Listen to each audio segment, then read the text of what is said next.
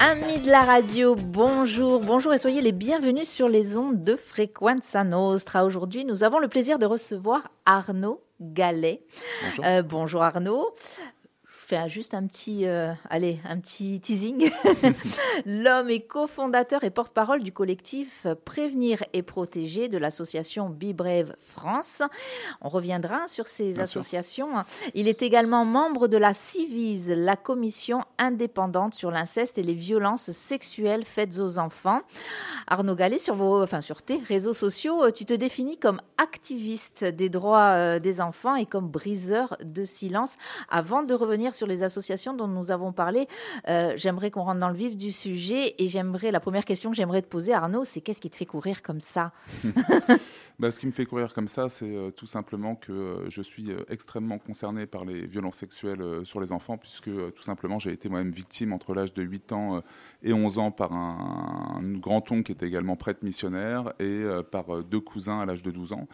Et ce qui me fait courir, c'est que, pour dire les choses aussi de manière très claire, j'ai eu un petit garçon il y a maintenant 7 ans et demi. Et je me suis dit à sa naissance, euh, c'est pas possible. En fait, il faut vraiment agir. Il faut qu'on soit en capacité euh, de, euh, bah, de, de prévenir, de protéger, de, euh, de- d'avancer sur le sujet, parce qu'on voit bien que ça manque cruellement. On va sûrement y revenir de volonté politique. Je pense qu'il y a de belles choses qui se passent un peu partout. On le voit bien en, en Corse. On va, on va, on va y revenir. Mais euh, je pense qu'on manque cruellement d'une vraie volonté politique qui doit partir du haut euh, pour être en capacité euh, de changer, de changer la donne. Alors effectivement, hein, si tu es là aussi, euh, Arnaud, c'est parce que euh, bah, c'est dans le cadre de la semaine, la semaine de la santé sexuelle qui a été organisée par l'ARS hein, en partenariat avec le Corévi. Donc c'est qu'effectivement, il y a des choses qui se font ici en Corse. On va parler plus, plus précisément alors de ton parcours, on l'a bien, on l'a bien compris. Euh, moi, j'aimerais juste qu'on revienne aussi sur ces associations. Euh, ce sont des associations, euh, une donc que tu as monté, hein, euh, c'est ce fameux collectif Prévenir et Protéger. L'autre association est une association, si je ne me trompe, qui est internationale. Et il y a un- une déclinaison ici en France? Alors tout à fait. Donc la première association, donc c'est un collectif en réalité d'associations qui s'appelle Prévenir et Protéger, que j'ai cofondé avec Rada Atem. C'est une euh, femme gynécologue qui a créé notamment la fameuse Maison des femmes de Saint-Denis, donc euh, qui lutte euh, activement contre les violences faites aux femmes. Et en fait, on a une ligne force tout simplement en se disant que les mécanismes de, des violences faites aux enfants, violences faites aux femmes sont quasiment les mêmes. Il y a une même impunité en matière de justice et donc on se retrouve dans des complexités. Et donc plutôt que de faire notre chemin, je dirais, de manière séparée, on s'est dit, bah, unissons-nous. On a été grande cause nationale 2019 avec euh, Édouard Philippe. Ce qui nous a pas, euh, je vais pas dire donné grand chose, mais euh, Ben, Alors j'allais vraiment, j'allais poser la question. Alors cette grande cause nationale, comme toutes les grandes causes nationales, finalement, qu'est-ce qu'il en ressort?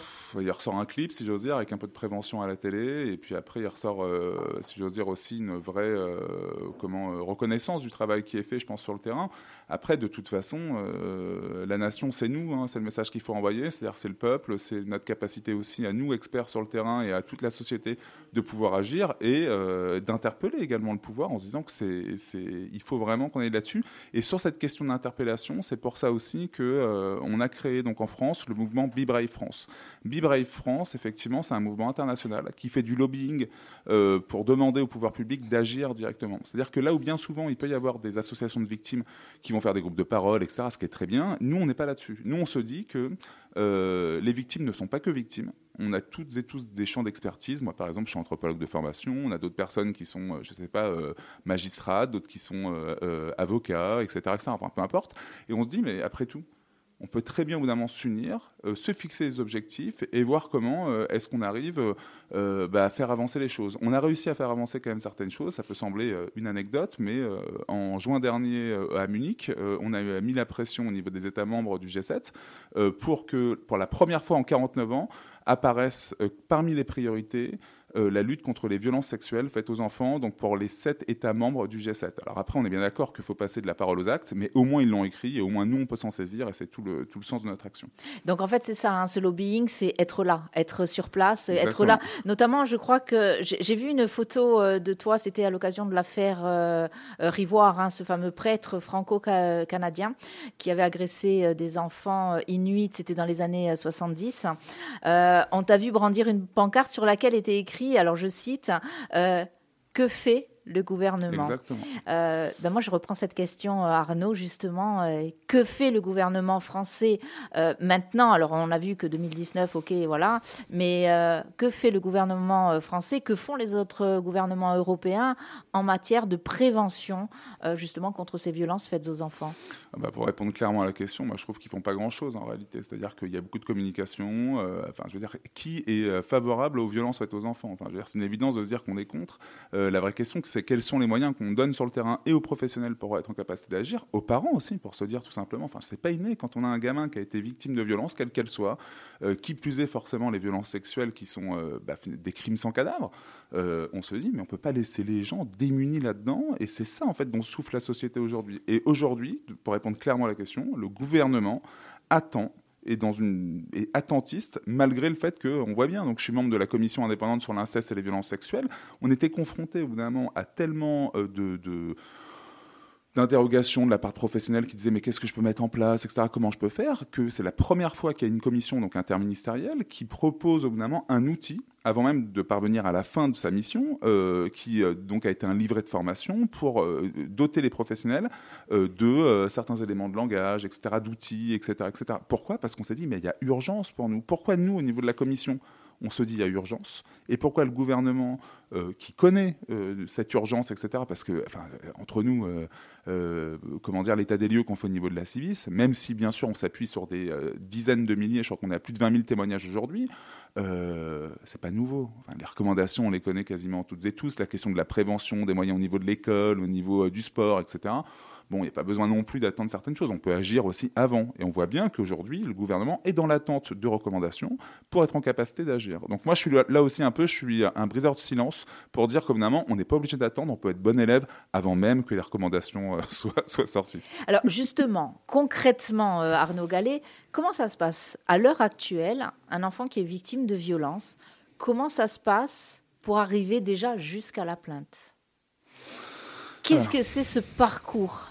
C'est un parcours du combattant, on l'a bien compris, mais quel est-il? Bah, La première chose, et qu'il faut bien avoir en tête, et que les auditrices, auditeurs doivent avoir en tête, c'est que euh, finalement, euh, l'enfant, on le reconnaît en tant que sujet de droit depuis peu, hein, parce que c'est 1989 avec la, avec la Convention internationale des droits de l'enfant. Et on voit bien qu'on peine d'une certaine manière à le reconnaître toujours comme sujet de droit. Pourquoi je dis ça? Parce que souvent on met en doute la parole d'un enfant. Et je pense que le message qu'il faut renvoyer, euh, la première chose à faire pour les victimes, d'ailleurs, que ce soit des enfants, des femmes, ça peu importe, des hommes, etc., c'est je te crois. C'est-à-dire qu'il faut bien se rendre compte que finalement, euh, et on se rend compte que quand on parle par exemple d'un vol de portable, vous franchissez le, seuil de la porte du commissariat, tout le monde vous croit, pas de problème, on met pas en doute votre question, etc. Vous arrivez, vous dites j'ai été victime de viol, ou vous le dites à quelqu'un, euh, d'accord, mais tu es vraiment sûr euh, vraiment ou euh, mais comment comment les choses se sont passées donc on met en doute. Et sur un enfant qui est vulnérable mm. je pense que c'est ce qui se rajoute. Et qui plus est je, je, finis juste là-dessus parce que c'est important c'est que faut bien avoir en tête que ces histoires de, de violences sexuelles sur les enfants les enfants en situation de handicap notamment sont cinq fois plus exposés. Et on n'en parle jamais de ces enfants là et ça je pense que c'est une, abomination on le voit bien euh, et sur lequel on doit absolument avancer on peut pas rester en se disant bah, les personnes handicapées sont cinq fois plus exposées sans rien faire enfin il y, y a un problème de fond euh, je, reviens justement sur le fameux je te crois, hein, puisque c'est ce qu'on dit aussi au niveau des, femmes euh, qui, sont victimes de, violences, notamment conjugales. Il y a aussi le risque de. Alors, de ces enfants qui peuvent être manipulés ou quoi que ce soit, hein, et je ne remets pas forcément la faute sur l'enfant, mais qui effectivement, et il y a eu des cas où ça n'était pas la vérité et ça a quand même mis des vies en péril donc c'est quand même aussi euh, mm. quelque chose qui est euh, complexe. Alors, la question des fausses allégations, en l'occurrence, c'est ce que dit Interpol et c'est quand même euh, des, un peu sourcé ces questions-là. On dit qu'il y a, c'est à peu près 2% des, cas. Donc si on doit faire une loi pour 2% des cas, là où 98% des situations, d'une certaine manière, disent bien que bah, c'est la vérité, on, a un problème de fond. Quoi qu'il en soit, il faut qu'il y ait une enquête. bien sûr, et surtout, et surtout, je, vais prendre un exemple précis parce que c'est d'autant plus parlant. Moi, je prends un exemple. J'étais euh, précédemment dans des fonctions de directeur général sur une association qui avait notamment des crèches familiales avec des assistantes maternelles. Un jour, on a eu euh, une, euh, petite fille de deux ans et demi qui dit Tonton, en parlant du mari de l'assistante maternelle, il me met le doigt dans la zézette. Bon, forcément, c'est quelque chose qui est dur, etc. Et forcément, la première chose qu'on fait à un moment donné, c'est quoi? Eh bien, c'est tout simplement de, euh, on prend une mesure euh, avec la PMI de suspension, etc. L'enquête va démontrer quelque chose qui est extrêmement important, c'est qu'il ne s'agissait pas du mari de l'assistante maternelle, mais pour l'enfant, pour identifier dans son environnement familial quelqu'un, elle est passée par ce tonton-là, et en fait c'était un autre tonton de l'environnement, je crois de la maman ou du père, peu importe, euh, qui était bien l'auteur. Donc la gamine n'a pas menti, puisqu'elle a bien été victime. Par contre, sa manière à elle d'exprimer les choses dans son quotidien, avec des personnes euh, d'attachement, quoi, du lien d'attachement, bah, ça a été d'identifier l'oncle, et donc elle a bien dit euh, tonton, etc., etc. Et donc c'est sûr, ça a été dur pour cet homme-là. Bien sûr qu'il y a un, accompagnement à faire, etc. Sauf que on voit bien, c'est-à-dire qu'au bout d'un moment, il faut absolument se mettre à hauteur d'enfant et sans se dire à un moment donné que euh, bah, cette, petite, cette petite fille, par exemple, a menti. C'est pas vrai elle n'a pas menti en réalité. C'est-à-dire que nous, en tant qu'adultes, ça fait partie aussi des risques quand on travaille malheureusement dans la petite enfance, dans le champ de l'éducation, etc. C'est des risques auxquels on peut être malheureusement euh, exposé et heureusement d'une certaine manière, parce que la sortie, si j'ose dire heureuse, je ne sais pas si elle est heureuse, mais c'est d'être en capacité justement euh, pour cette gamine-là de pouvoir identifier le bon tonton et à la police et à la justice derrière d'agir. Et ça, c'est ce qu'il y a de mieux et grâce aux, mesures qui ont été mises en place. Donc en fait, le, processus pour en revenir à ça, c'est l'enfant généralement hein, qui va se plaindre euh, auprès d'un adulte tiers, ou peut-être même pas d'un adulte, mais en tout cas, ça arrive chez un adulte. Euh, et après, il y a ce qu'on appelle un signalement qui peut être. Mais à partir du moment où il y a le signalement, on a l'impression que. Voilà, c'est hein, ce qu'on est en train de dire.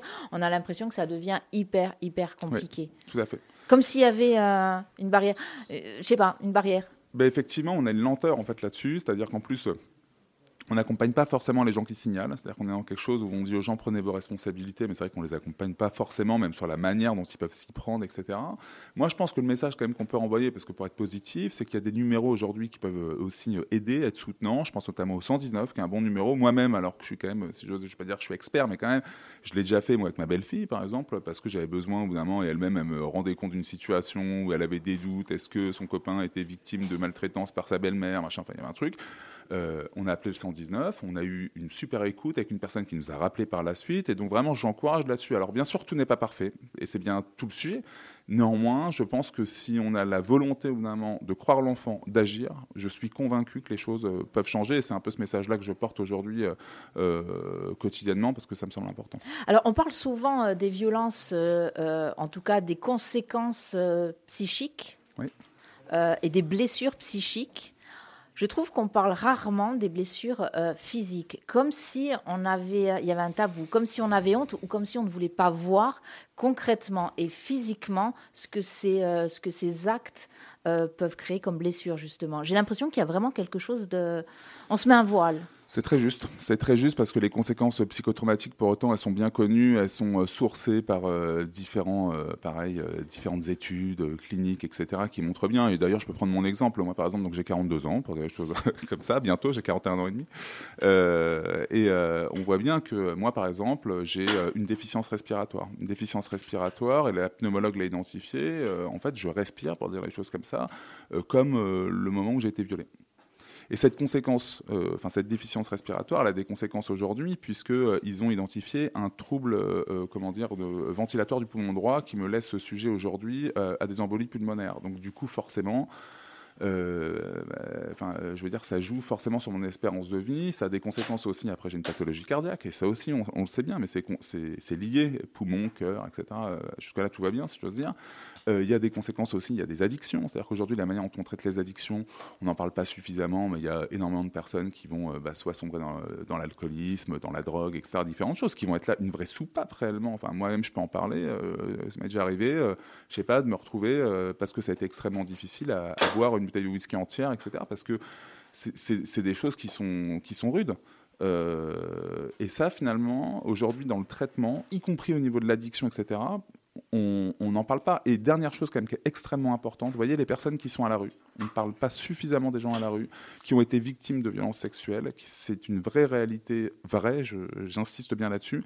Et des fois avec des personnes qui ne peuvent pas vivre dans leur logement. Édouard Durand, quand il, était, euh, quand il est intervenu sur France Inter avec Léa Salamé notamment sur le 7-9, il avait dit, il avait pris un exemple d'une femme euh, qui euh, lui disait que elle ne pouvait pas vivre dans son appartement parce que tout simplement son père l'attachait euh, au radiateur. Et donc, elle était incapable, incapable de. et, on a combien de personnes? Et aujourd'hui, on ne se donne pas les moyens de se dire, mais finalement, le mal logement, la manière dont on, pense les choses. Combien de personnes sont aujourd'hui concernées? Moi, je suis convaincu que ça nécessiterait, c'est des questions de santé publique majeures. C'est pour ça cette question, vraiment, je vous remercie infiniment de la poser parce qu'elle est essentielle. On n'en parle pas suffisamment des, conséquences physiques qui sont vraiment multiples, variées, etc. et qui, au final, jouent sur l'espérance de vie. Euh, alors, on parlait d'addiction. Il y a aussi, j'imagine, l'addiction médicamenteuse. Parce qu'il y a un traitement qui peut, par exemple, s'il y a une aide, à partir du moment où il y a une aide, il y a une aide qui peut s'être euh, mise en place. Et après, on tombe facilement aussi euh, là-dedans. Ben, voilà, on prend ses médicaments pour oublier. Et après, voilà, on n'arrive plus à s'en défaire. Hein. C'est exactement ça, c'est-à-dire que de toute façon, tout est bon au bout d'un moment aussi euh, pour être en capacité de se soulager. Donc, euh, effectivement, et ça, ça dépend de chacun. Vous voyez, moi, sur la question des médicaments, par exemple, mon psy refusait que je prenne, euh, qui était un psychiatre, j'ai fait plus de 10 ans avec lui, il refusait que je prenne des, des traitements, même si j'étais hyper mal. Je pense que j'étais dans une phase de grosse dépression parce qu'il me disait, mais c'est pas vous qui êtes malade, c'est les gens qui vous ont fait mal. Et moi, ça m'a aidé. Et je sais que bah, pour d'autres personnes, c'est important euh, d'avoir néanmoins une, euh, une, prise en charge médicamenteuse parce que euh, bah, ces personnes-là, ça va leur parler, ça va correspondre, etc. Moi, ça m'a aidé parce que je pense que ça correspond à, à mon fonctionnement psychique et donc le psy a, a, visé juste. Mais vous avez raison, c'est-à-dire que derrière, forcément, à partir du moment où vous prenez un traitement qui vous calme et qui vous apaise, le risque, c'est forcément aussi évidemment bah, de s'auto-médicamenter, etc., etc. Nous avons parlé tout à l'heure un petit peu en off justement de tout ce système judiciaire, euh, cette machine, ce rouleau euh, compresseur. Euh, on a l'impression que, alors voilà, c'est encore une fois, est-ce qu'il faut légiférer là-dessus, comment, de quelle manière, avec qui, etc. Bah, on a l'impression que ça rame, quoi ça rame. Parce qu'une fois que la plainte est déposée, hein, euh, même s'il y a un accompagnement, dans le meilleur des cas, il y a un accompagnement euh, psy euh, de la victime, j'imagine, et vous allez me dire si je me trompe ou pas, mais que parmi cet accompagnement-là, ce qui est essentiel aussi, c'est justement la reconnaissance par la justice du crime. Or, et vous allez nous donner des chiffres, ouais, parce qu'on voit que c'est, on est loin du compte encore. C'est très juste, c'est-à-dire que, un, il y a euh, la lourdeur déjà euh, du, système euh, juridique qui fait qu'on tombe dans les méandres vous voyez, de quelque chose qui n'avance pas aussi vite que ça peut arriver d'ailleurs sur d'autres choses, alors qu'on parle de quelque chose quand même extrêmement grave. Et puis vous avez des chiffres effectivement qui sont affligeants. Vous avez 73% des plaintes pour viol pour mineurs, enfin sur mineurs, pardon, qui sont classées sans suite. 73%. C'est-à-dire qu'on est quasiment aux trois quarts. On peut quand même se poser des questions.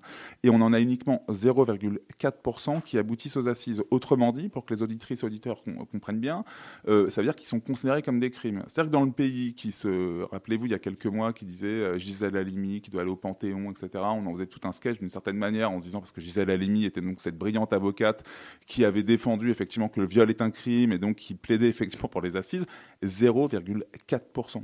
Et quand on regarde ce chiffre-là, là où il est important, il faut le recroiser euh, avec un autre chiffre de l'Observatoire national de la délinquance euh, et de la réparation pénale. D'accord? C'est un observatoire qui est rattaché au ministère de l'Intérieur et qui vous dit quoi? Qui vous dit que seuls 4% des victimes de viol sur mineurs, seuls 4%, en fait, déposent plainte. Donc ça veut dire que en fait, c'est une impunité complète. Pourquoi? Euh, bah, Parce que tout simplement, euh, comment voulez-vous que les victimes franchissent le seuil du commissariat quand on sait que derrière, euh, dans trois quarts des cas, ça ne va pas aboutir Ou sinon, ça va être donc requalifié, par j'en ai pas parlé, c'est-à-dire c'est correctionnalisé.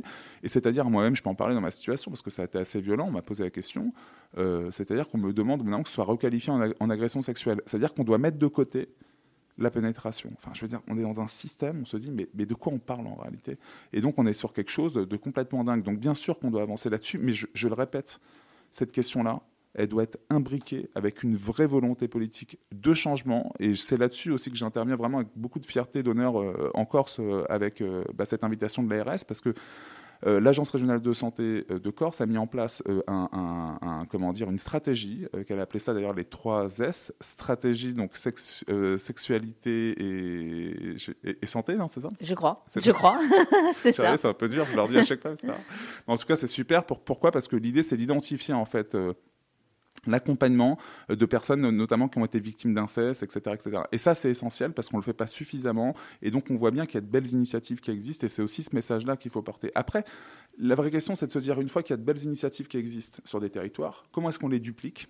Etc. Et c'est là que je dis que s'il n'y a pas la volonté politique de venir au bout d'un moment euh, recenser euh, le maximum de, belles choses, comme euh, ce qui se passe aujourd'hui sur la belle île de beauté, et ben on se dit qu'à un moment donné...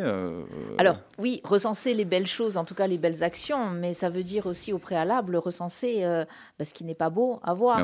Et c'est à un moment donné, encore une fois, ouvrir les yeux. Ici, par exemple, sur la, en, Corse, on a eu l'impression que c'est le mouvement, le fameux mouvement hashtag mm. qui, qui a révélé des choses, voilà, qui, mon Dieu, il se passe ça en Corse. Pourtant, ça se passe depuis des décennies. Il y a des choses qui se passent depuis des décennies. Euh, donc déjà, oser aussi affronter euh, nos, euh, ben voilà, hein, les travers de nos sociétés. Mais c'est vraiment plus qu'un problème juridique, un problème gouvernemental. C'est vraiment, on en parlait, un, problème culturel, un problème sociétal. Oui, mais je pense que la société l'a montré. en réalité, la société est prête quand même. C'est-à-dire que, vous voyez, cette prise de parole avec I Was, avec MeToo, MeToo Incest, etc. Euh, alors bien sûr qu'il y a toujours un peu euh, des vents de résistance, etc. Mais pourquoi il y a une résistance au Parce que derrière, il n'y a pas la volonté politique de se dire c'est vers là qu'on doit aller.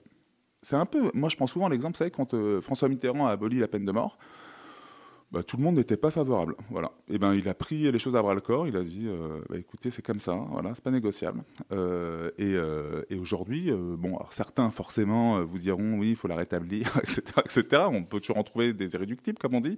Sauf que je pense qu'unanimement, quand même, les personnes sont quand même favorables à ce qu'il y ait une abolition de la peine de mort. Et, et on sait pourquoi, d'une certaine manière. Ce qui ne va pas aujourd'hui, c'est d'une certaine manière, quels moyens est-ce qu'on se donne pour avoir une justice? Vous voyez, toute la question, notamment sur la question de la l'abolition de la peine de mort en lien avec la question des violences sexuelles, qui peut surgir par moment dans le débat public, bah, c'est ni plus ni moins parce que, un, euh, il y a un, impensé, c'est de se dire, mais comment est-ce qu'on accompagne les agresseurs Alors qu'il y a un travail qui est fait aujourd'hui, euh, qui pourrait être fait beaucoup mieux d'une certaine manière pour accompagner les agresseurs?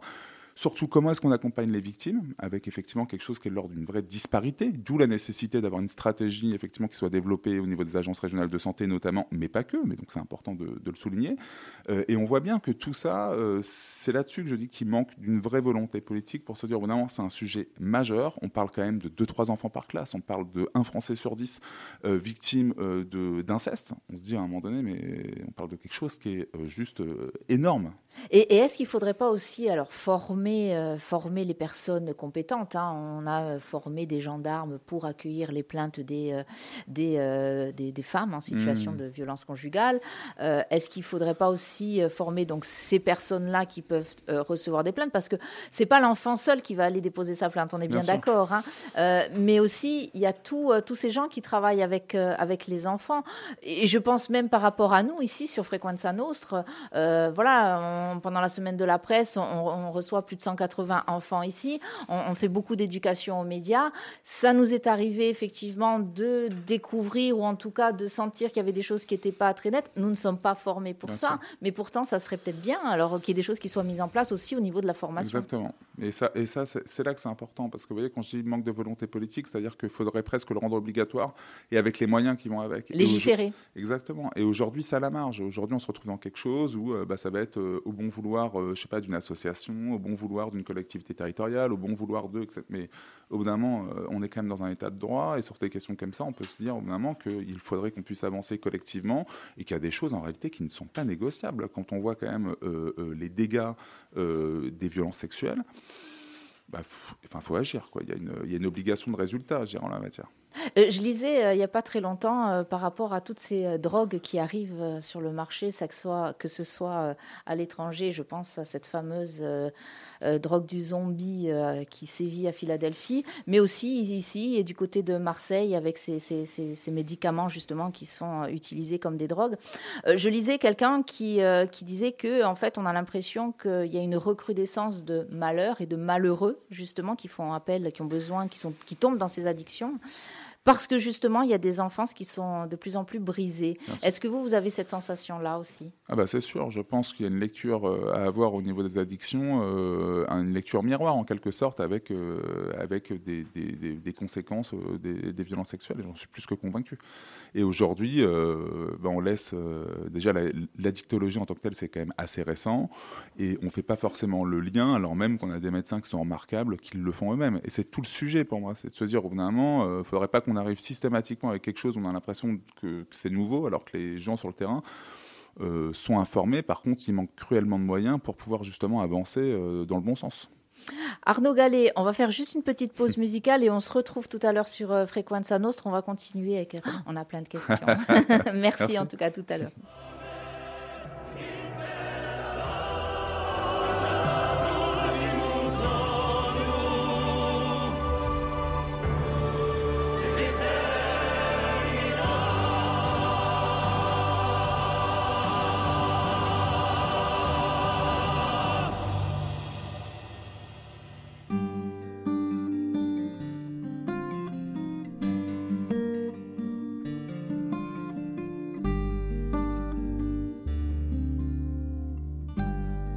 Vostra tratti me mu lasciato urde poi sorrisi degni come più degni un simu. Sangue coraggioso a disperata chiama chindeli di parrenza. Una terrua d'animo a iserta confine per gli ascure d'orecchia si stringe intorno a voi come un umor suretale bandere rosso nere vento di barbaria un mostro sarà luce come un fanale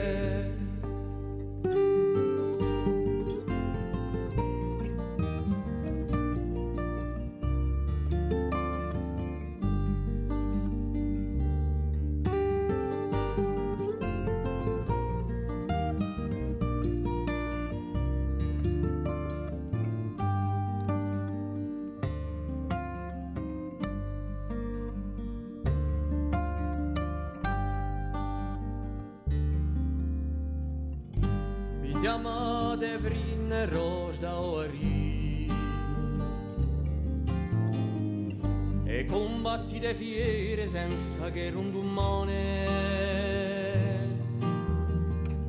Per un polvoro e come petti arreno Diega scate oi Per idee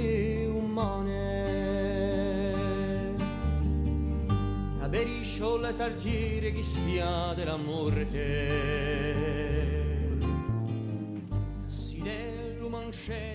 Nous sommes sur Frequenza Nostra 99 FM et nous sommes en compagnie d'Arnaud Gallet. Alors, je le rappelle, alors vous, la cofondateur euh, du collectif, parce qu'il y, a tout un. Je, plaisante parce qu'il y a quand même tout un. Hein alors, ce fameux euh, collectif, je vous laisse euh, prévenir. Cofondateur du collectif Prévenir et Protéger, cofondateur du mouvement Bibrave France et également membre de la commission indépendante sur l'inceste et les violences sexuelles faites aux enfants. Voilà, merci, merci Arnaud. Euh, voilà, et c'est surtout que je n'avais pas mis mes lunettes et j'avais pas tout ah, retenu bah et je n'arrive pas à lire. Il faut que je grossisse l'écran au maximum. Euh, alors Arnaud, on, a parlé, on, plaisante, mais effectivement on parle d'un sujet euh, qui est très très très sérieux, qui est justement ces violences faites aux, enfants, violences que vous avez subies vous dans votre hmm. enfance. vous êtes là aussi dans le cadre, vous avez été invité par l'agence régionale de la santé, la RS de Corse, qui organise une semaine sur la santé sexuelle et qui organise demain euh, une journée, j'ai envie de dire, consacrée euh, aux violences faites aux enfants. Ça va débuter le matin par euh, un film qui a un film documentaire hein, justement sur, euh, sur l'inceste. Vous pouvez peut-être nous en dire deux mots Oui, alors c'est un film vraiment remarquable. Euh, c'est inceste, le dire et l'entendre, avec euh, différents portraits de personnes qui ont été victimes et qui ont des, on va dire des, qui ont déposé plainte et qui ont des histoires forcément différentes. Et la justice a traité les choses forcément de manière différente, mais surtout ce que ça montre avec brio, c'est vraiment toute la dimension aussi de l'emprise, tout le mécanisme qui se met en place, la, la dimension aussi, du, enfin le mécanisme de c'est-à-dire tout, tout, le système en fait qui est mis en place pour parvenir à, ce, à ses fins. Et les témoignages sont assez forts. C'est un, un, film euh, qui a été fait donc par une réalisatrice qui connaît très bien le sujet, qui s'était déjà penchée dessus il y a une dizaine d'années. Elle l'a fait en se disant mais c'est dingue, euh, en fait on n'a pas beaucoup avancé. C'est-à-dire qu'elle euh, est partie du principe effectivement qu'il y a quand même des choses et c'est là-dessus qui avance. Je pense que tous les mouvements, IWOS, le mouvement MeToo, CS, MeToo, etc., ça va dans le bon sens parce qu'on voit bien que c'est une prise de conscience pour la société, mais ça va pas beaucoup plus loin parce qu'on voit bien que le traitement est judiciaire et policier, etc., etc est quasiment le même en réalité. ça avance pas assez vite. Alors justement, mais vraiment, je ne peux pas m'empêcher de me poser cette question. Mais qu'est-ce qui fait qu'on n'avance pas? Vous le disiez en préambule de cette émission, c'est quand même personne à part les, auteurs, malheureusement, mais personne n'est pour les violences faites aux enfants. Mais qu'est-ce qui fait que ça n'avance pas? Est-ce que, encore une fois, euh, enfin, il n'y a pas cette volonté politique? Pourquoi? D'après vous, pourquoi? Qu'est-ce qui bloque? Il y a une dimension culturelle. Euh, enfin, j'ai un peu de mal à répondre à la, question parce que, euh, en réalité, moi-même, je comprends pas. Je, je, suis dans quelque chose qui me met très en colère parce que, euh, parce que je comprends pas quand on voit en plus l'ensemble des témoignages. C'est-à-dire que, et, c'est pour ça aussi que j'avance euh, et que je, vais d'ailleurs faire des annonces ici, j'en ai parlé d'ailleurs avec l'ARS qui va d'ailleurs me soutenir également là-dessus, c'est que vous voyez, la crainte que j'ai, par exemple, sur le rapport de la Civise, c'est très bien de donner de la, euh, je dirais, une importance aux témoignages, etc. À souligner d'ailleurs que euh, Édouard Durand sera, donc, euh, avec les membres de la commission indépendante sur l'inceste et les violences sexuelles, il vient à 2-3 à Bastia, le 25, entre 17h et 19h. Je suis désolé, j'ai plus le lieu, mais je pourrais vous le donner. Mai? 25 mai, oui, vous avez ah Oui, on relaiera. mais vous voyez, il y a cette question de témoignage Sauf qu'en fin de compte, euh, on n'en est plus, à mon sens, à la parole libérée. La parole libérée, ça fait longtemps. Il y avait des personnes remarquables, d'ailleurs, qui sont membres de la commission indépendante également, comme euh, Eva Thomas, etc. et d'autres. Euh, en fait, aujourd'hui, il faudrait libérer les actions, en réalité. Parce que si on n'est que dans la libération de la parole, bah, les victimes, en fait, prennent des risques.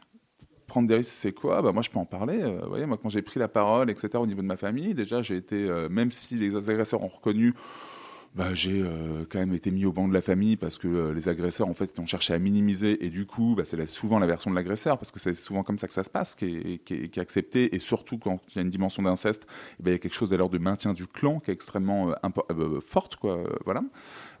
Et donc on voit bien que si on reste uniquement sur cette question de, libérer la parole, mais au bout d'un moment, même c'est hyper anxiogène pour les victimes, moi à mon sens, moi c'est là-dessus que je dis, oh là, faut qu'on soit extrêmement vigilant. Et ça m'amène à quelque chose que je souhaitais annoncer d'ailleurs ici, j'en ai parlé notamment donc avec l'ARS. moi je me dis, pour éviter que ce soit un rapport de plus, vu qu'on manque d'une vraie volonté politique, euh, la dimension politique en démocratie, c'est nous, d'une certaine manière. C'est pas nous au sens euh, populiste, bien entendu, mais c'est nous au sens de, euh, bah, on est une somme d'experts sur les territoires différents sur lesquels on peut avancer. Et j'ai décidé de mettre en place une caravane de lutte contre les violences sexuelles faites aux enfants et d'aller notamment sur plusieurs villes, une vingtaine donc en, en France métropolitaine. Pareil, en, en, Corse, on a prévu d'aller justement à Bastia, Corté et Ajaccio, avec des dates donc qui seront effectivement programmées, etc. Et en me disant systématiquement mais bon sang, en fait. Les expertises, on les a sur tous les territoires. Il y a des choses remarquables qui se mettent en place. Ce qu'il faut, évidemment, c'est aboutir à un livre blanc euh, où on dit, évidemment, voilà, nous, les experts, voilà ce qu'on voilà livre, voilà ce qu'on demande, parce que nous on existe. C'est-à-dire que ce qui je trouve est anxiogène d'une certaine manière aussi par ces mouvements un peu, si on se limite à la libération de la parole, c'est qu'on oublie que sur tous les territoires, il y a des experts de qualité en réalité. On a quand même des gens, des psychiatres, des, des, profs qui font leur boulot, j'en sais rien, enfin un tas de personnes, des policiers également, etc. Et tous ces gens, on a l'impression presque qu'on repart à zéro à chaque fois. Je me dis, c'est pas possible. Le, but de cette caravane, on l'a bien compris, mais comment ça va se passer concrètement? C'est aller euh, rencontrer des gens, aller essayer de porter la bonne parole bah, je vais vous dire en fait comment c'est parti. C'est assez, à mon sens, euh, intéressant. C'est-à-dire que, pour tout vous dire, on a fait euh, un premier débat inversé. Je vais revenir dessus. Un débat inversé pour être très vite. Vous savez, sur un débat, souvent, on a 3-4 personnes sur l'estrade. Et puis, éventuellement, si on a un peu de temps, on lève la main à la fin. Et puis, on pose des questions quand on, quand on a le temps de le faire. Le débat inversé, au contraire, c'est une démarche où euh, toutes les personnes sont expertes. Et la personne qui anime est là, justement, pour passer la parole, au bout d'un moment, aux uns et aux autres. Et la particularité d'une caravane de lutte contre les violences sexuelles faites aux enfants, c'est de partir systématiquement d'un témoignage de victime et tirer le fil. C'est-à-dire qu'en se disant au bout d'un moment, euh, je prends l'exemple, donc on avait fait ça au début à la Cité Audacieuse, c'est le lieu de la Fondation des femmes à Paris, qui est pas très loin du Sénat. C'était hyper intéressant, très riche, etc. Et théoriquement, on devait avoir une suite, notamment soit au Sénat, au CESE, etc. Bref, ça n'a pas lieu pour X raison, peu importe. Et puis je me suis dit, mais en fin de compte, je me trompe quand je fais ça. Est-ce qu'il y a uniquement Paris euh, qui est censé agir sur ces questions. Enfin, je fais une erreur de, fond. Je me dis, il faut absolument justement valoriser euh, le maximum d'expertise des territoires, en se disant qu'il y a forcément des disparités aussi, parce qu'on bah, sait bien que euh, Paris est plutôt bien doté pour différentes raisons, parce que on est quand même nombreux, etc. Mais on est quand même sur un territoire de la République. On peut se poser la question sur la question de l'accès aux soins, à la justice, etc. Différentes choses. Euh, et puis, il y a des actions remarquables aussi qui doivent être valorisées. Et tout ça, plutôt que de se le dire systématiquement en disant Ah, c'est vachement bien ce que vous faites, et puis après d'oublier et de revenir en disant Ah, c'est vachement bien ce que vous faites, et ben autant le consigner dans un livre blanc et se dire au bout d'un moment que, un, il y a le rapport de la Civis, qui est une dimension, on va dire, institutionnelle, portée par euh, effectivement un peu une mission interministérielle qui est très bien, parce qu'il fallait effectivement le faire. La prise de parole du président de la République, je pense qu'elle était à propos, etc., par rapport à ça. Mais je pense qu'il ne faut pas perdre de vue que si on veut de la volonté politique, il faut absolument que nous, au niveau euh, du peuple, au niveau des experts, on se saisisse de cette question et qu'on en fasse un enjeu majeur euh, en termes de démocratie. Et donc l'idée de la caravane, pour euh, finir là-dessus, l'idée de la caravane donc de lutte contre les violences sexuelles faites aux enfants, c'est exactement ça, c'est-à-dire c'est de mettre la lutte contre la violence faite aux enfants à l'épreuve en fait d'une démocratie participative. Et ça, je pense que c'est essentiel, et, parce que sinon en fait on fait fausse route à chaque fois où on va se dire au bout d'un moment bah tiens on donne la parole à des à des à des victimes qui attendent pas en fait forcément qu'on pleure sur leur sort en réalité, qui attendent qu'il y ait des solutions concrètes qui existent. Et moi, je pense que c'est ça dont on manque en réalité cruellement. Et je pense que ces solutions concrètes, soit elles existent sur les territoires, ou soit si elles n'existent pas assez, bah, c'est sûrement parce qu'il y a des manques de moyens, différentes choses. Et ça, par contre, faut le dire, faut le nommer. Et je suis pas convaincu que le rapport de la Civis, par exemple, apportera cette réponse-là concrètement. Alors.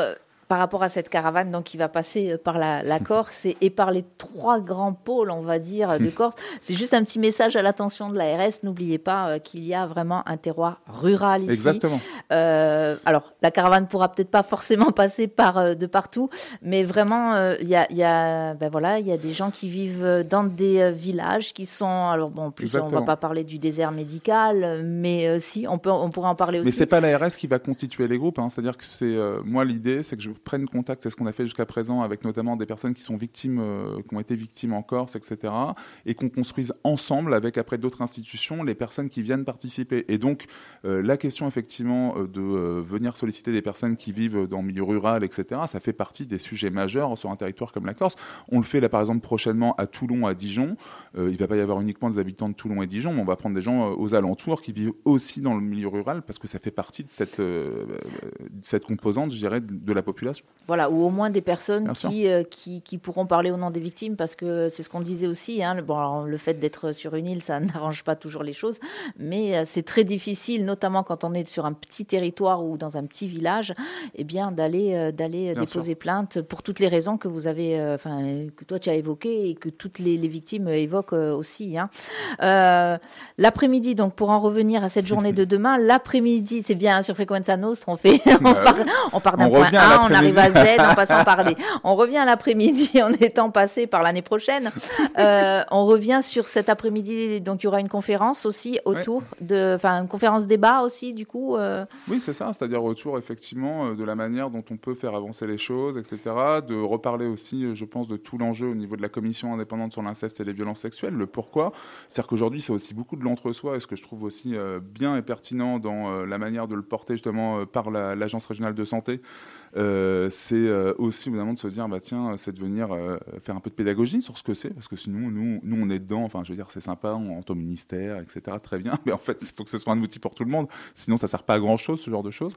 Et donc c'est pour ça que l'idée c'est aussi ça. C'est aussi de venir faire aussi un état des lieux et de voir aussi quelle quelle, quelle perspective Peut-être une petite question qui fâche. on a parlé, bon, bien sûr, des gouvernements, etc. Il y a quand même un, un outil qui est censé servir euh, l'enfant, euh, je pense à l'ASE, euh, pour avoir entendu des témoignages, pas forcément d'enfants hein, qui sont passés par là, mais de personnes qui ont travaillé sur cette institution. pour en avoir rencontré, c'était notamment à l'occasion d'une agora de la santé organisée mmh. par l'ARS aussi. C'est une institution, enfin, je ne sais pas si finalement, enfin, placer un enfant à l'ASE, c'est lui rendre service. Hein. Ça fait peur. Franchement, ça fait peur. Donc, euh, est-ce que là aussi, il n'y a pas. Voilà, c'est comme le pommier qu'on secoue, on fait tout tomber pour reconstruire. Bah, c'est un sujet de fond, c'est-à-dire que c'est en lien quand même avec la question de la décentralisation. Aujourd'hui, on a euh, une disparité sur le territoire national, puisque finalement, la protection de l'enfance relève euh, exclusivement donc, des conseils départementaux. Euh, qui ont des fois des couleurs politiques différentes, etc. etc. C'est-à-dire que la vraie question qui va se poser, c'est est-ce que euh, l'enfance relève d'une couleur politique ou autre? Je suis pas convaincu. Est-ce que ça relève pas plutôt d'une politique plutôt centralisée pour être en capacité? Justement, on ne peut pas tout centraliser, bien évidemment, parce qu'il y a des disparités, mais quand même, on, peut se poser différentes questions. Et ça aussi, hein, on le sait bien, c'était dans le débat aussi présidentiel, ça avait été posé. Enfin, c'est un, vieux sujet là-dessus. Mais quoi qu'il en soit, il y a une vraie réflexion de fond qu'on doit toutes et tous se porter euh, sur la question euh, de la protection de l'enfance, avec effectivement ce que ça signifie. C'est vrai que l'ASE est souvent dans le viseur. On oublie de dire aussi, par moment quand même, et, ça arrive quand même souvent, qu'il y a de beaux parcours aussi dans l'aide sociale à l'enfance, avec euh, bah, des personnes qui font aussi bien leur boulot, etc. Mais la question, c'est pas celle-là quand notamment on voit effectivement des drames qui se, qui se passent ou qui nous laissent tous dans, dans l'expectative. On sait même pas comment les choses ont été, ont, pu être possibles, etc. Et je pense que là-dessus, il y a, moi je trouve que la vigilance qu'on doit avoir sur un système, évidemment, c'est quel garde-fou quel garde on met euh, pour justement euh, protéger euh, l'ensemble des personnes et qui plus est les plus vulnérables. Parce que là, on parle d'enfants, on parle d'enfants qui, bien souvent, au niveau de l'aide sociale à l'enfance, d'ailleurs, peuvent aussi avoir certains handicaps, etc. Et je pense que si on n'est pas suffisamment vigilant, euh, ben, on passe forcément, euh, on, risque tout du moins de passer à côté de quelque chose. Et ce quelque chose, on le voit systématiquement. Et là où tu as entièrement raison de le poser, c'est que euh, y a eu combien de documentaires aussi qui ont été faits sur cette question-là, ou pour qu'on puisse avancer de manière concrète. Mais c'est pareil, c'est-à-dire que question de moyens? Pas que, je pense. Je pense que réellement, euh, c'est un enjeu politique. Ça ne fait pas consensus. Euh, et communément, euh, on en fait un sujet politique au sens de guéguerre entre de partisans politiques, de voilà, gauche, droite, etc., voire même du centre où on ne sait plus trop aujourd'hui où ça se situe, peu importe. Mais euh, ça manque aussi euh, de courage politique là-dessus en réalité. C'est-à-dire qu'au bout d'un moment, est-ce que euh, par rapport aux enfants, bah, cette question de guéguerre, de partisans, etc., est-ce qu'elle n'est pas à mettre de côté et de voir ce qui fait consensus? On voit qu'aujourd'hui, il y a quand même des députés, des sénateurs qui soient dans la majorité ou non. Euh, qui font état effectivement d'une forme de consensus qui doit être nécessaire, mais qui ont du mal à être audibles. Je pense notamment à un sénateur qui est plutôt, euh, on va dire, affilié au président de la République comme Xavier Iacovelli, qui est sénateur des Hauts-de-Seine, que je connais bien, qui est une personne quand même qui, je pense, cherche à élargir au maximum ses rangs en se disant bah, qu'est-ce qui peut faire consensus, etc., et qui est assez favorable à une question de centralisation. Je pense à des députés également comme Isabelle Santiago, euh, qui est PS, etc., mais qui est une personne, on va dire, qui là aussi arrive à élargir au maximum. Il faut absolument que ça fasse consensus. Par contre, je pense qu'aujourd'hui, ce n'est pas une priorité. C'est-à-dire que le vrai sujet de fond là-dessus, c'est la, manière dont on en fait. Est-ce que c'est une priorité number one ou est-ce que c'est relayé euh, uniquement quand il y a un problème, euh, on se dit tiens c'est une situation de crise à gérer et donc on fait une communication de crise. On voit bien, rappelez-vous quand même euh, le précédent secrétaire d'État, Adrien Taquet, qui au demeurant, je pense, a fait ce qu'il pouvait avec les moyens qu'il avait, mais il est arrivé après un reportage sur France 3. Il est arrivé parce qu'il y a eu justement, euh, médiatiquement, une exposition qui n'était pas possible. Et comme ils avaient euh, oublié de nommer euh, une ministre ou un ministre de l'enfance, ben, ils ont nommé un secrétaire d'État dans la catastrophe. Et donc, ce qui montre bien, quand on fait quelque chose de manière un peu dans le bricolage, ben, on, fait ni plus ni moins l'aveu du fait que ce n'est pas une priorité. Et on voit bien que la secrétaire d'État, aujourd'hui encore, même si elle est rattachée à la première ministre, euh, je suis désolé. Euh, enfin, euh, vous voyez, je prends un exemple. il y a quelques jours, c'était la journée nationale de la non-violence éducative, etc., avec un sujet, vous savez, par rapport à la fessée, etc. Il n'y a même pas eu une communication du secrétaire d'État sur cette question-là. Vous voyez, c'est des. Alors, bien sûr que c'est pas qu'une question de communication, mais ce que je veux dire, c'est derrière comment est-ce qu'on accompagne, quelles mesures peuvent être mises en place, etc., etc. Et ça, aujourd'hui, et c'est là-dessus que c'est difficile, parce que je pense que nous, on communique énormément, je dis nous, euh, victimes, bien souvent, effectivement, qui prenons la parole, qui disons des choses dures, etc. Et donc, les personnes, je pense, prennent conscience d'eux. Sauf que si vous prenez conscience vous-même sans avoir, je dirais, tout l'étayage qui doit nécessiter, euh, bah, voilà, quelle réponse on peut vous apporter, etc., le risque, c'est quoi? Le risque, c'est que les gens ne savent pas quoi faire. C'est-à-dire ça, ça peut être encore plus anxiogène. Alors, les gens ne savent pas quoi faire. Toi, Arnaud, à un moment donné, tu t'es dit, euh, je vais aller au front, moi. C'est-à-dire que toi, tu as su quoi faire pour, alors, pour toi, peut-être pour te sauver Est-ce que ces associations, ça permet de te sauver? Et en même temps, justement, de, de, eh bien, d'étendre euh, et, de, de alors profiter euh, du drame euh, qui est survenu pendant ton enfance pour aider les autres enfants. Est-ce que ça, c'est pas aussi euh, ben, finalement savoir faire euh, Oui, bien sûr. Bah, euh, pour moi, il y a eu différentes choses. Un, il y a eu cette rencontre, pour le, dire cette manière-là, avec mon, avec mon fils qui a aujourd'hui 7 ans et demi. Et, petit à petit, je me suis dit, c'est pas possible quoi, de me dire, enfin, je suis devenu papa. Et puis je me suis dit, mais comment est-ce qu'on peut faire mal comme ça à un enfant? Enfin, c'est quelque chose qui m'a fait mal, quoi, vraiment. Je me suis dit, c'est pas possible, je peux pas rester les bras ballants. Et puis, euh, euh, j'ai été, malgré moi, réellement, je n'étais pas préparé, j'ai été dans le fameux numéro de Lobs avec Camille Kouchner. C'était le moment où en plus elle sortait. Le... Alors celui-là, il a été lu. Euh, c'était le numéro dans lequel fallait être. Je peux dire des choses comme ça. Et bon, après, je veux dire, j'avais pas honte. Il n'y a pas de problème. J'avais vu la journaliste avant, etc., qui elle-même ne le savait pas parce que c'est pas elle qui avait interviewé pour la petite histoire Camille Kouchner, donc elle-même l'a découvert. Euh, et du coup, ça m'a propulsé malgré moi. Puis je me suis dit, euh, de toute façon, j'ai plus trop le choix. Mais par contre, ça m'a pas, pas, fait que des amis. Hein. J'ai reçu, euh, sur une expérience professionnelle, une lettre de recadrage de mon employeur, quand même qui disait, euh, enfin voilà, faire attention quand même. Mais on parle d'inceste euh, quand même, non C'est quoi le sujet? Et donc on se retrouve toujours dans des réactions. J'ai eu là des directions, des fois même de syndicats là récemment, qui me disent, euh, vous pouvez pas changer vos profils, de vos, vos comment dire, vos profils de nom, etc. Être un peu plus anonyme sur les réseaux? Je mais vous comprenez pas que moi je lutte contre l'omerta, etc. C'est un peu problématique pour moi de. Et on voit bien qu'on est face à des comportements que les gens ne réalisent pas et en tout cas, ce qui est sûr, c'est que moi, je lâche rien. Ça, c'est évident, parce que de toute façon, une fois qu'on est sorti du bois, par contre, oui, c'est problématique. C'est-à-dire que ça pose la question de la manière dont on accompagne des lanceurs d'alerte. Si on veut réellement euh, changer la société sur des sujets qui, à mon sens, me semblent fondamentaux. Et je pense que ce sujet, pareil, il n'est pas du tout appréhendé. On nous laisse un peu faire les choses. C'est-à-dire que le gouvernement, bien souvent, répond. Euh, enfin, je vois bien, nous, on a été reçus. Euh, tu parlais, par exemple, tout à l'heure de l'affaire Johannes Rivoire, le fameux prêtre, là, qui est toujours qui fuit la justice canadienne depuis 30 ans alors qu'il a violé des Inuits euh, dans les années 70, etc., etc., avec des personnes qui sont suicidées, etc. Euh, on a été reçu quand même par le conseiller euh, justice Emmanuel Macron à cette occasion, donc au niveau de l'Elysée. Ça montre bien qu'on fait un peu de bruit quand même par moment. mais je veux dire, c'est du vent de, de, le dire comme ça. C'est-à-dire que si derrière, c'est pas suivi des faits, s'il faut juste recevoir pour recevoir, nous, ce qu'on veut au bout d'un moment, c'est d'être en capacité d'agir. On se dit, mais agissez qu'est-ce que qu'est-ce que quel est l'enjeu réellement? On voit même là Johannes Rivoire, par exemple, alors que ça fait 30 ans qu'il fuit la justice canadienne. Euh, nous, on se couvre derrière la prescription, etc. Il y, a des, il y a des Inuits qui viennent en France, quand même. Une honte absolue. Des Inuits qui viennent en France pour euh, se plaindre justement euh, du fait qu'ils bah, ont été victimes, etc. Et que la justice canadienne fait deux mandats d'arrêt en demandant, alors que l'extradition de ce monsieur-là, elle est organisée par la congrégation religieuse. On a les preuves, quoi. Il y a un truc qui tient pas. Et ben, euh, la France dit non, non, euh, juridiquement, c'est pas vrai. Ce qui est entièrement faux, parce qu'on voit bien qu'il y a un arrêt de la Cour d'État, par exemple, du Conseil d'État, par exemple, qui dit bien que euh, on peut très bien extrader un ressortissant, y compris français. Et en l'occurrence, lui, ce monsieur-là, et je, m'arrêterai sur, sur, son cas, si j'ose dire, mais euh, a en plus la, double nationalité, c'est-à-dire qu'il pourrait très bien effectivement être extradé sans problème au Canada. Donc on a un problème de fond, on manque de volonté politique. On est toujours à se dire, oui, mais alors la tradition, bah justement, on ne peut pas se couvrir sur la tradition parce qu'on voit bien que la tradition, là, elle n'est pas forcément très bonne et favorable pour protéger les enfants. Oh bah, tu as parlé du courage politique tout à l'heure. Je ne sais pas si ça va ensemble, si ces deux mots-là, hein, ça ne concerne bah, que moi. Aussi, certains l'ont fait.